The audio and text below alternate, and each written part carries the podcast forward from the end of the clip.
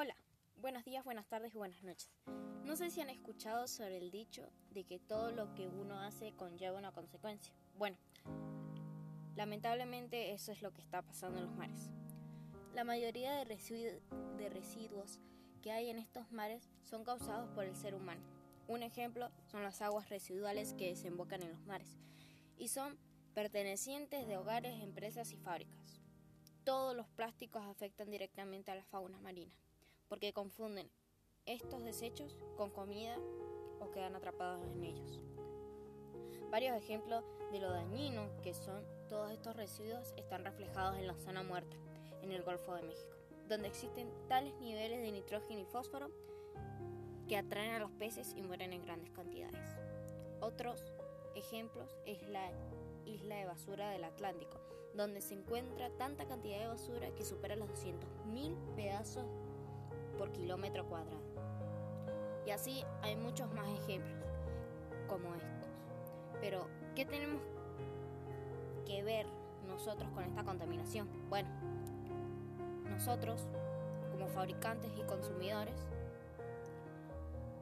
debemos disminuir nuestros residuos, porque tarde o temprano no tendremos ni siquiera un suelo limpio que pisar, ya que este va a estar repleto de basura que nosotros mismos hacemos. Seguramente te preguntarás, ¿cómo evitar generar residuos? Bueno, te propongo varias ideas ecoamigables, las cuales son con empezar a comprar productos biodegradables, tales como los empaques biodegradables, los cuales al tener contacto con el agua se deshacen por su composición. También reciclar tus residuos, los plásticos, vidrio y papel para reciclar. Todos los, cáscaras de fruta o verduras, todos los residuos orgánicos para compost. Ayudemos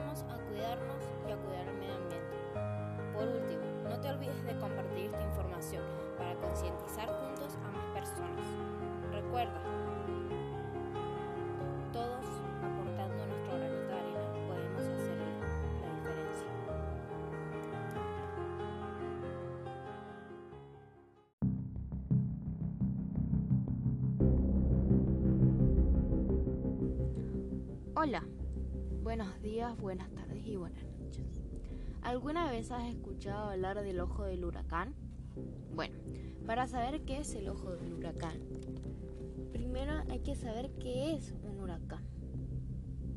Este empieza siendo una tormenta con vientos que giran en sentido contrario a las manecillas del reloj y va creciendo alimentando por el calor del océano y el agua que se evapora de la superficie.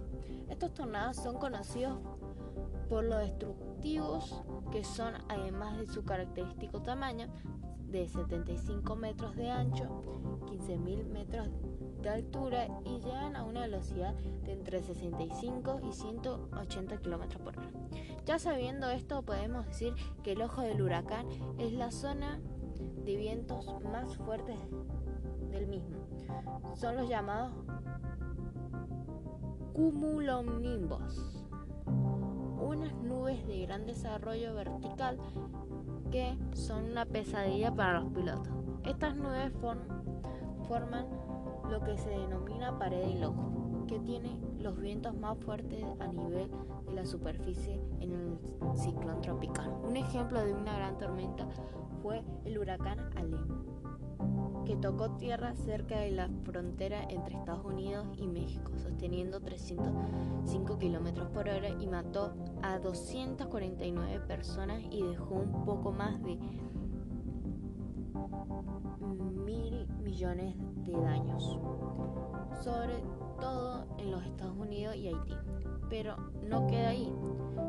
Vientos de Dorian son los más fuertes jamás observados hasta ahora en el este de Florida. Son 52 los muertos que dejó el huracán Dorian y hay 1.300 desaparecidos.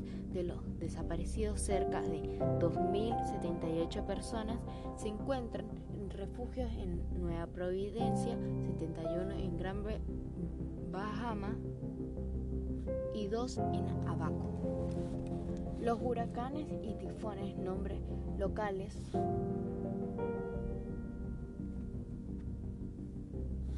para tormentas originadas en el Caribe y en la región del mar de China respectivamente, son el mismo tipo de tormenta que los ciclones tropicales. Posteriormente suelen producirse fuertes lluvias e inundaciones y en regiones costeras llanas mareas de tormenta. La temporada de huracanes en el Atlántico comienza el 1 de junio y finaliza el 30 de noviembre de cada año. Todas estas tormentas, tifones, huracanes, ciclones, etc., son de nivel catastrófico la mayoría de las veces, que se forman para las personas en, el área afectada. Cuando alguna tormenta clasificada de esta magnitud, personas corren a abastecerse de elementos de primera necesidad, ocasionando amontonamiento de personas y vehículos en las calles. Por desgracia esto no se puede evitar, pero sí hay medidas, las cuales una de ellas son las alarmas de acercamiento de tormenta, que está suena cuando se avecina una gran tormenta que puede causar destrucción. Para prepararse para los huracanes, toma medidas básicas ahora para asegurarse de estar, seguro, de si se produce una tormenta. Obtenga suministro de emergencia, abastezca su casa y su auto con suministro. Dese más tiempo del habitual para preparar sus suministros de, de alimento, agua y medicamentos de emergencia. Para comprar los suministros para desastres, lo más seguro es usar el servicio de entrega a domicilio. Sin embargo, puede que no sea posible para todas las personas. Si hay las si hacer las compras en persona es su única opción, toma medidas para proteger su salud y la salud de los demás al hacer sus diligencias esenciales. Elabore un plan. Cree un plan familiar para casos de desastre. Prepárese para las evacuaciones. Nunca ignore una orden de evacuación. Presta atención a las directrices locales sobre los planes actualizados para evacuaciones y refugios, incluidos los refugios para mascotas. Proteja a las personas mayores. Tenga en cuenta la salud y los problemas médicos de las personas mayores. Proteja a sus, a mascotas. Haga planes para garantizar la seguridad de sus mascotas antes, durante y después de, un huracán.